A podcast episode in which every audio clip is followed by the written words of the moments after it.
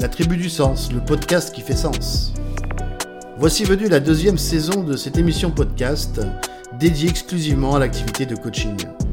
Nous allons découvrir la diversité de cette pratique.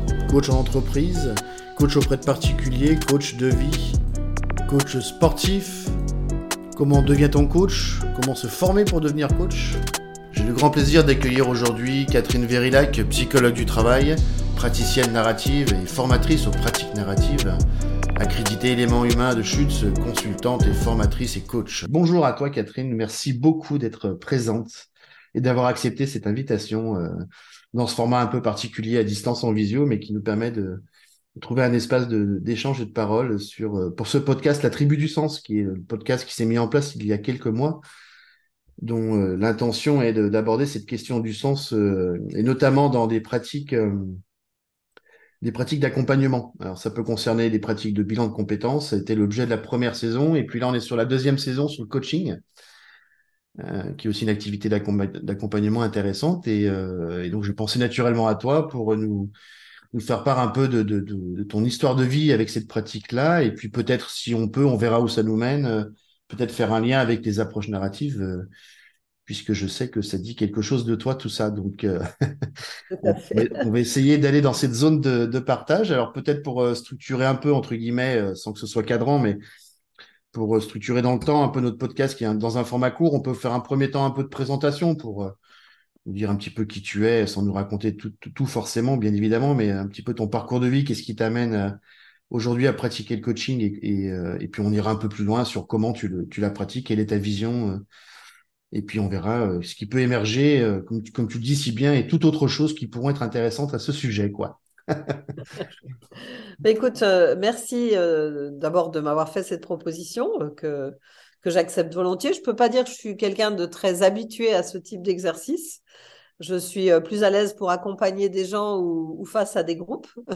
mais je vais, je vais m'y prêter le mieux possible. Mmh.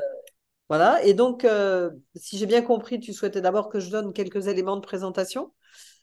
Oui, voilà, globalement, nous dire un petit peu, te situer un peu, au moins professionnellement et ou personnellement, mais en tout cas professionnellement sur, euh, sur ce que tu fais déjà aujourd'hui, hein, en, en, tant que professionnel accompagnante dans différents endroits, euh, sans, sans Alors, forcément tout dire, mais à minima. Oui, oui, je vais essayer de donner quelques éléments. C'est vrai que c'est un exercice quand on a comme moi une carrière un peu longue derrière mmh.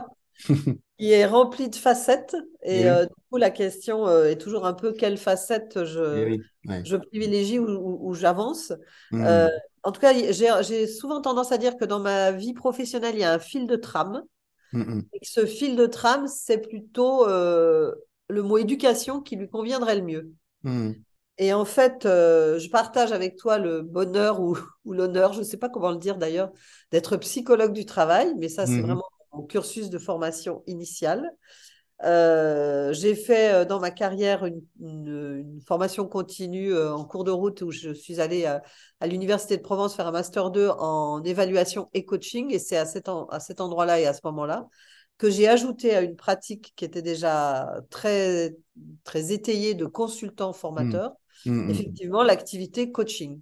Mmh. Donc aujourd'hui, si tu veux, c'est un peu comme si moi j'avais euh, oui, deux, deux, trois casquettes, euh, en tout cas mmh. sur, euh, sur la trajectoire professionnelle, euh, parce que j'en ai bien d'autres, hein, euh, mmh. par ailleurs. Mmh. Et donc, c'est une casquette plutôt de consultant dans le champ relations humaines, une casquette de formateur. Je fais oui. beaucoup de formations et je continue à en faire et j'aime beaucoup ça, y compris d'ailleurs des formations avec des coachs. Et, puis, et puis également, j'accompagne. Alors, j'ai plutôt tendance, moi, à utiliser le mot coaching pour les accompagnements individuels. Mmh. Euh, mais euh, c'est vrai que je fais aussi des interventions sur des collectifs et, et mmh. je pense que j'ai des confrères qui appelleraient ça des coachings collectifs. Oui, tout à fait. Oui, c'est ce que me disait Gabriel Anne, euh, qu'il intervenait dans le coaching sur le plan individuel, collectif et organisationnel, mais il prend bien le mot coaching pour parler un peu de tout ça, quoi, si tu veux. Oui. Ouais, et ouais. moi, par contre, je ne suis pas du tout euh, spécialisée en coaching organisationnel. C'est pas mmh, mon champ. Mmh, mon champ, c'est vraiment la relation humaine. Euh, c'est euh, c'est vraiment qu'est-ce qui fait lien entre les gens, euh, comment, comment les gens euh, fonctionnent entre eux, comment ils se parlent. Et, et euh, ouais, c'est vraiment ça. Et du coup, ça peut être de la relation commerciale. Je travaille plus du tout sur ce type de relation, mais je l'ai fait beaucoup dans ma carrière professionnelle. Mmh. De la relation pédagogique. J'ai travaillé mmh. beaucoup avec des formateurs, des tuteurs. De la relation managériale. mm. voilà, de la relation entre pairs, de la relation hiérarchique, enfin, voilà, c'est vraiment ça mon, mon champ à moi, quoi, d'intervention. Ton, ton, fil, ton fil rouge, c'est la relation et la, voilà. La place, la place, de la parole dans ces, dans ces relations-là. Et du coup, le, le, mot éducation que j'utilisais tout à l'heure, c'est parce que euh, je, je, je, pense que ce qui m'intéresse le plus, c'est de voir la transformation des gens finalement. Enfin, le, mmh, mmh. le, le, fait qu'une situation dans laquelle ils sont et, et où j'ai pu être aussi en tant que ou formatrice ou, ou, ou coach euh, leur, leur permet euh, d'aller ailleurs et, et euh, de, grandir en quelque sorte. Quoi. Mmh, mmh. un lieu commun, mais c'est quand même ça. Et alors, comme j'ai croisé euh, dans ma vie les pratiques narratives il y a quelques années, mmh, euh, l'autre jour, quelqu'un m'a demandé de me nommer sur une présentation en pratique narrative comme un nom, un nom de code. Alors, j'ai dit que je pouvais peut-être être une coloriste de récits multicolores pour des vies renouvelées. Voilà, c'était, tu vois, c'est comme le, nom d'Indien, chef indien, quoi. c'est pas, c'est pas aigle impérial, mais c'est euh, coloriste de récits multicolores pour des, vies renouvelées. Super. Voilà. Euh, voilà, pour me présenter, ce que je peux dire aussi, c'est quand même qu'il y a une approche qui est très importante dans ma vie, qui est l'approche euh, élément humain de Will Schultz. Hmm et qui, euh, que j'utilise donc plus en formation qu'en coaching, mais également un peu en coaching, et notamment sur de l'accompagnement de transition de vie professionnelle. Hmm. C'est vraiment, euh, c'est vraiment une, pour moi une, ouais, une approche très très puissante, quoi, un processus très puissant. Hmm. dans ce que tu me dis, j'aime bien, tu m'as parlé de transformation, euh, d'accompagnement court vers, en tout cas, permettre la, transformation et, euh, du coup c'est super intéressant. Euh, je être en train de me dire euh, tiens finalement c'est une question que je me pose souvent aussi, ça me fait un écho à cet endroit-là, c'est que sur cette question de l'accompagnement qui, qui est centrée sur la relation et centrée sur l'autre, comment la parole finalement, alors c'est une question un peu méta, mais mais comment la parole elle participe de cette transformation finalement, comment s'en saisit pour, pour, pour accompagner l'autre vers une transformation avec, cet, avec cet objet-là, cet outil qu'est la parole, tu vois, c'est une vraie question de fond, mais euh, qui est pas simple d'ailleurs, mais euh, comment, comment, à travers les approches narratives, tu, si on reste sur les approches narratives par exemple, si tu le souhaites hein, ou, autre, comment, comment tu vois ça, toi, de ton côté? Bah déjà, alors j'ai envie de dire que l'approche narrative, c'est le meilleur endroit pour évoquer ça parce que en fait, euh, euh si tu veux, le, dans, dans l'approche narrative, alors tu, tu, connais ça un peu, mais je ne sais pas si, si, les gens qui écouteront le podcast le savent, on, dit que notre identité est narrative et relationnelle, c'est-à-dire liée aux histoires qu'on raconte, mm. qu'on se raconte ou que les autres racontent sur nous. Mm. Donc, on, on, a tout de suite euh, en visée qu'on peut changer d'histoire. Et oui. Que je peux raconter ou que tu peux raconter ou que nous pouvons raconter autre chose.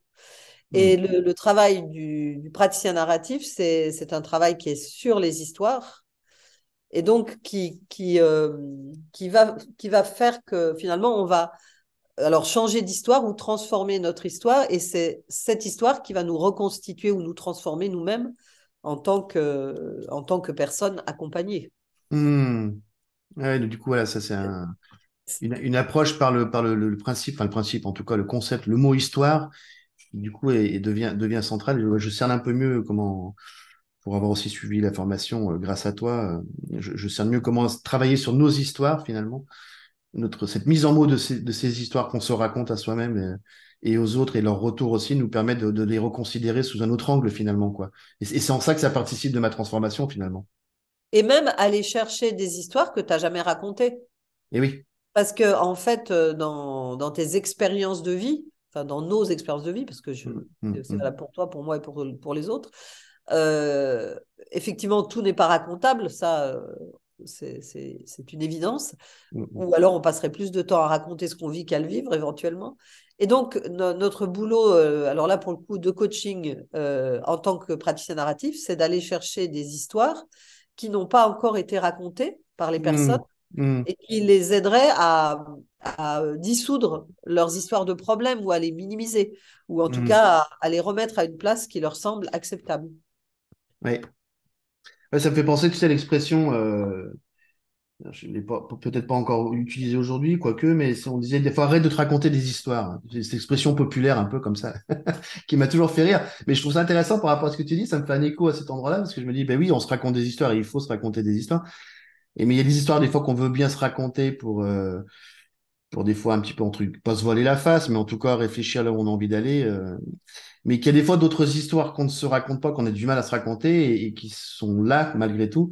Et c'est là où l'autre, il peut nous aider à aller les chercher finalement, enfin les chercher, en tout cas les travailler peut-être euh, par les approches narratives, quoi.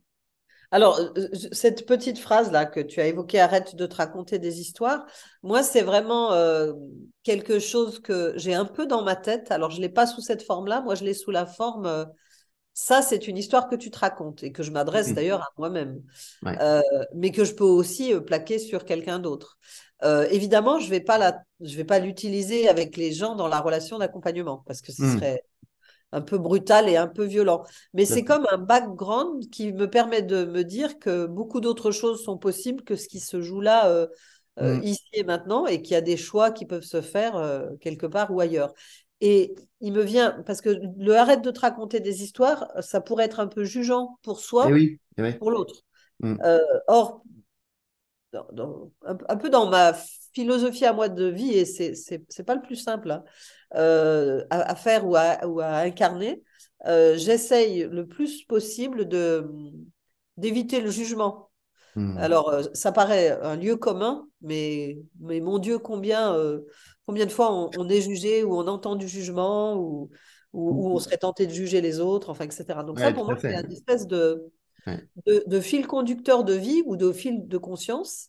Et je voudrais ajouter aussi, quand on parlait là plutôt des pratiques narratives à travers la question des histoires, mais que dans l'approche élément humain dont je t'ai parlé tout à l'heure. Mm, mm. Euh, nous nous disons souvent avec un collègue avec qui j'ai le, plaisir d'animer souvent des actions euh, ou des, ouais, des interventions à base d'éléments humains. Euh, chacun fait ce qu'il peut. Mm, évitons le jugement, donc c'est ni bien ni mal. Et la question qu'on va poser aux gens, c'est est-ce que c'est adapté? Et en narrative, on pourrait même dire, tu, tu connais un petit peu la, euh, la carte d'externalisation qu'on appelle aussi carte de déclaration de position. Si, je, si je suis en, relation avec une histoire de problème dont, dont j'envisagerais éventuellement de me dessaisir euh, ou, de, ou, de la réécrire autrement, on pourrait dire ça, puisque mmh, mmh. Ça, ça, rejoint l'idée de, ou de la raconter autrement d'ailleurs, mmh. eh bien, euh, vis-à-vis de, vis -vis de cette histoire de problème, excuse-moi, je suis en train de, de m'égarer un peu. Non, non, mais je, te suis, je te suis. Toi, tu me suis, d'accord. mais moi, moi, je me suis un peu perdue. j'étais, en train de, de penser à ce chacun fait ce qu'il peut, rien n'est bien, rien n'est mal. Euh, est-ce adapté? Euh, la question dans les pratiques narratives, c'est qu'on va choisir des histoires qui sont adaptées. Et d'ailleurs, pour moi, hmm. les deux approches qui sont très très différentes, hein, qui ne s'inscrivent pas du tout dans le, dans le même euh, terreau, au départ, euh, approche narrative et, et mm. euh, approche élément humain de Will Schutz, elles ont quand même de, vrais points communs mm, que petit à petit j'ai retrouvé dans ma pratique. Ouais. Ouais, c'est ce que je trouve très puissant dans les approches narratives, même si comme ça, dit comme ça, ça paraît banal, mais ça n'est absolument pas. Dans, dans, quand on en mesure les effets, l'importance des effets psychologiques, c'est déjà ce que tu dis. C'est le premier point, c'est que on, apprend et c'est pas si simple. Hein, et c'est vrai que c'est un sacré travail euh, de, toute une vie, presque, j'ai envie de dire, qui est jamais fini, de faire attention aux effets de projection, enfin, ce qu'on pourrait appeler des effets de projection, euh, et, de dire à l'autre avec nos propres mots ce qu'on pense qu'il nous a dit, mais qui en fait ne nous a pas dit. Et, mais parfois, on peut avoir du mal à se saisir, avoir nous-mêmes conscience de ça, quoi. On je me souviens d'une expérience en formation. Euh, c'était ta, collègue qui m'avait interpellé là-dessus et, en discutant avec la, collègue que je, avec qui on avait une conversation sur ces histoires, à un moment donné, je me suis surpris à lui reformuler, à lui refaire ce qu'on on essayait la ligne éditoriale là, pour reprendre les mots. Et dans cette ligne éditoriale, moi j'ai plaqué un mot, enfin plaqué, façon de le dire, j'ai placé un mot qui était le mot créativité parce que j'étais persuadé, mais vraiment persuadé, que cette personne m'avait utilisé ce mot-là, créativité. Et en fait, en débriefant, bah, elle m'a dit, ben non, mais pas du tout. En fait, je, n'ai jamais dit le mot créativité. Et en plus, ce que je t'ai dit, pour moi, ne renvoyait pas cette notion de créativité. Et c'est là que tu prends conscience de, et oui, on entend malgré nous plein de choses, euh, c'est plus fort que nous, et, que parfois on a même tendance à penser qu'elles ont réellement été dites et qu'on les resitue à l'autre. Et c'est là où on est complètement centré et pas, et pas du tout euh, justement euh, décentré, comme on dit dans les approches narratives. Et ça, c'est puissant, quoi. Hein. Oui, alors ça, ça, me, fait, ça me fait des échos dans différentes directions. D'abord, moi, j'ai quand même parfois observé aussi, et pour nuancer peut-être un peu cet aspect, que des personnes qu'on accompagne, mm. elles, elles, ne se rappellent pas elles-mêmes de ce qu'elles ont dit. Mm. Ça, c'est possible. Mm.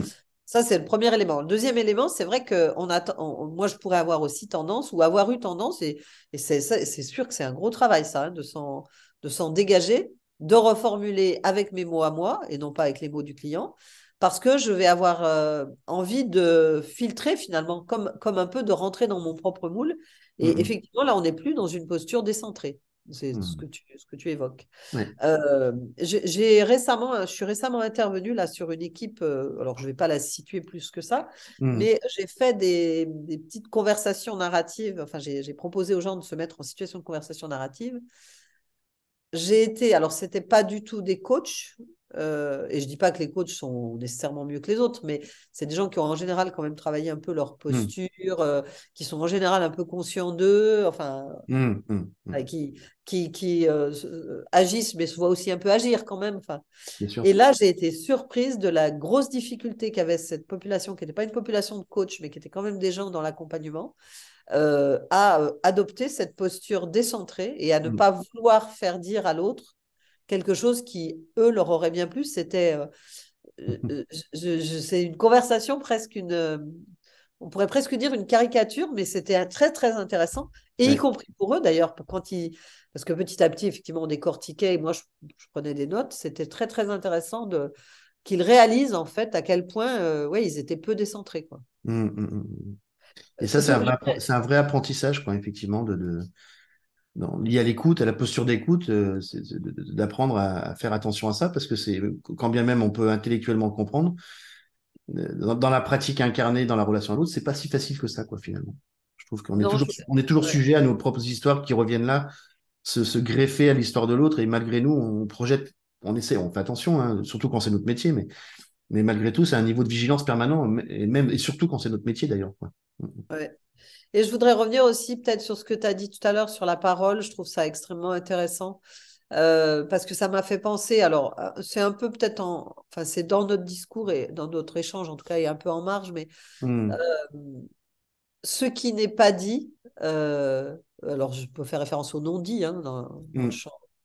dans d'autres champs d'approche, quoi, mais ce qui n'est pas dit peut réellement rester un problème pour des gens, mmh. et ce qui est dit peut tout d'un coup devenir beaucoup plus léger tu vois, je, je, crois très très fortement à, à, cet impact de la parole et ça m'a fait penser à des réactions de clients que j'accompagnais qui m'ont parfois dit, mais quand j'ai dit ça, et tu sentais que la personne, le truc qu'elle avait à dire, c'était énorme pour elle, vous n'avez pas du tout réagi ou vous avez dit, ah ben oui, ça arrive.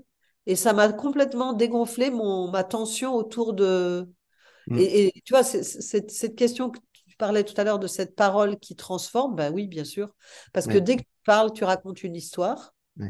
Et si tu racontes une nouvelle histoire ou si tu te libères d'une histoire qui t'enferme, ben, quelque part, tu, euh, tu, tu, tu, bouges, enfin, tu es plus à l'aise, tu es, mieux. Oui, oui, oui.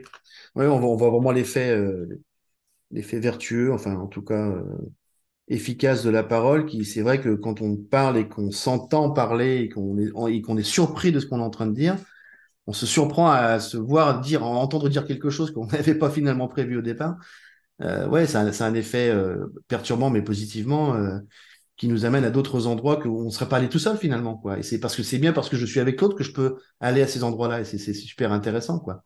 Tout à fait. Ça, ça renforce la, la question du, du caractère relationnel de l'identité. Euh, je ne suis rien sans l'autre. Ouais, super. Je ne suis rien sans l'autre, tout à fait. Donc on voit que la, la place de l'autre est, est primordial à, tout point de vue euh, pour, nous aider à, avancer. Et, là, en psychologie sociale et donc en psycho du travail, euh, cette question de l'identité euh, sociale, elle est, fondamentale. Moi, je sais que j'avais beaucoup travaillé sur Vygotsky et Brunner. bah, c'est au cœur, hein, finalement, si je mets un peu de théorie. on intériorise, pour reprendre le terme de Vygotsky, hein, une intériorisation de ce dialogue externe avec l'autre qui finalement que je fais mien et qui m'aide moi aussi à avancer, à réélaborer d'autres discours et voir histoire pour reprendre le mot histoire. Et ça, c'est intéressant. C'est passionnant. Et alors du coup, je cerne un peu mieux. Euh, je, je, le, percevais à minima, mais là, du coup, tu me l'explicites, je trouve, en tout cas, je l'entends comme ça, euh, que l'accompagnement, euh, coaching ou pas coaching, en tout cas l'accompagnement avec l'approche narrative permet de, par ce principe de travailler des histoires, de, de, reconstruire, en tout cas avancer dans la construction, dans notre propre construction identitaire, quoi. Et c'est bien par le, par le truchement de la relation à l'autre que, que c'est possible, quoi. Ça, c'est intéressant. Tout à fait, tout à fait. Après, tout à l'heure, tu, tu, as évoqué euh, alors, je ne sais pas si la question est d'ailleurs pertinente maintenant, mais tu me, tu me demandais euh, peut-être comment j'étais arrivée au coaching. Je ne sais pas si ça mmh. reste une question. Mais c'est vrai que moi, j'y suis arrivée quand j'ai commencé à vivre, puisque j'ai donc une carrière professionnelle euh, mmh. relativement longue, à me rendre compte que les temps qu'on avait pour faire de la formation euh, professionnelle continue dans les entreprises, ces temps diminuaient.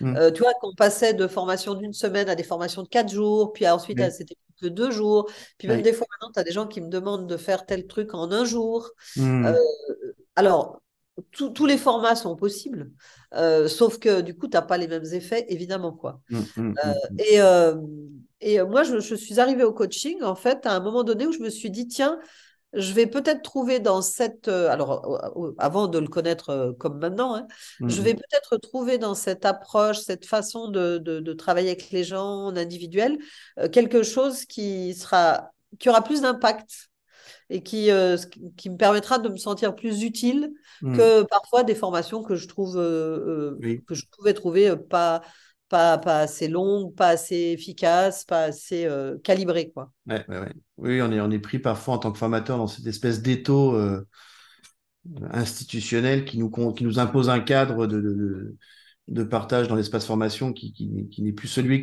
qui pouvait nous animer au départ euh, et qu'on trouve finalement contraignant. Enfin, on se, on se surprend à, à, faire d'une façon qui est pas qui est pour nous la bonne façon dans, en termes de, de de temps à prendre suffisant pour justement partager et intégrer l'information et, l'élaborer. Quoi. Moi, je suis complètement d'accord avec ça. Je, je, je moi, c'est vraiment c'est ça qui m'a conduit au coaching. Quoi. et, euh, et c'est vrai qu'aujourd'hui, c'est vrai que je mixe des approches euh, formatives, euh, collectives et ou individuelles. Mmh, et je mmh, pense mmh. qu'il y a vraiment des avantages, ouais, des avantages à, à, à, travailler en individuel comme à travailler en collectif. Mais dans, ce, du coup, je, je, ça me fait penser aux managers avec lesquels je travaille souvent.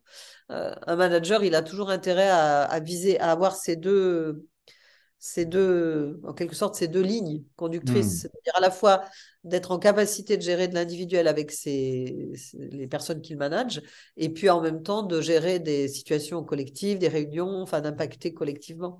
Et, hmm. et c'est vrai que c'est pas les mêmes. Euh, c'est pas les mêmes endroits, c'est pas les mêmes lieux et c'est pas les mêmes façons de faire quoi. Mmh, oui, et puis c'est intéressant dans un contexte d'entreprise euh, de venir y placer les approches narratives euh, comme, moyen d'accompagnement. Du coup, ça, ça, ça, amène à d'autres endroits de réflexion, tout en restant dans un contexte organisationnel particulier, à, penser, à penser sa posture et sa pratique autrement. Et ça, c'est intéressant. Quoi. Et très, euh, c'est puissant, les approches Il y, a un gros, y a un gros morceau sur les pratiques narratives, qui, alors que toi tu connais, hein, mais qu'on peut peut-être euh, évoquer ensemble, euh, c'est la question du problème. Oui. Euh, et c'est vrai que dans le champ narratif, tu sais, on dit la, personne est la personne, le problème est le problème, et la personne n'est pas le problème, mmh, mmh. mais elle entretient une relation avec une histoire de problème. Mmh. c'est vrai que ça permet de regarder comme un quelque chose d'extérieur les problèmes qu'on vit et donc de les mettre euh, de les mettre un peu sous la loupe et de voir comment ils, ils nous impactent ou nous influencent euh, et ça je trouve que c'est hyper important sur la qualité relationnelle dans les entreprises parce que souvent mm. dans les entreprises les gens disent c'est de sa faute à lui ou à elle peu importe mm. phénomène de bouc euh, de bouc émissaire que, que, nous connaissons bien dans le champ psychologique enfin et tout un tas de choses comme ça et je trouve que c'est vraiment très très important euh, d'essayer de faire passer cette idée-là, même si c'est pas simple. Hein. Mmh, Parce que mmh. dans, des, dans des équipes ou, ou dans des endroits ou dans des lieux ou dans des organisations où c'est très ancré que euh, c'est de la faute de machin ou c'est de la faute de truc, euh, je trouve que là, on a une grosse, justement, valeur ajoutée éducative en tant que coach et en tant que praticien narratif en plus, à, à vraiment regarder les problèmes comme à l'extérieur des gens. Quoi. Mmh, oui, c'est ça. Il y a une externalisation du problème, quoi, effectivement. le problème, il est dans la relation. Il n'est pas chez toi ou chez moi, quoi. Il est, entre nous.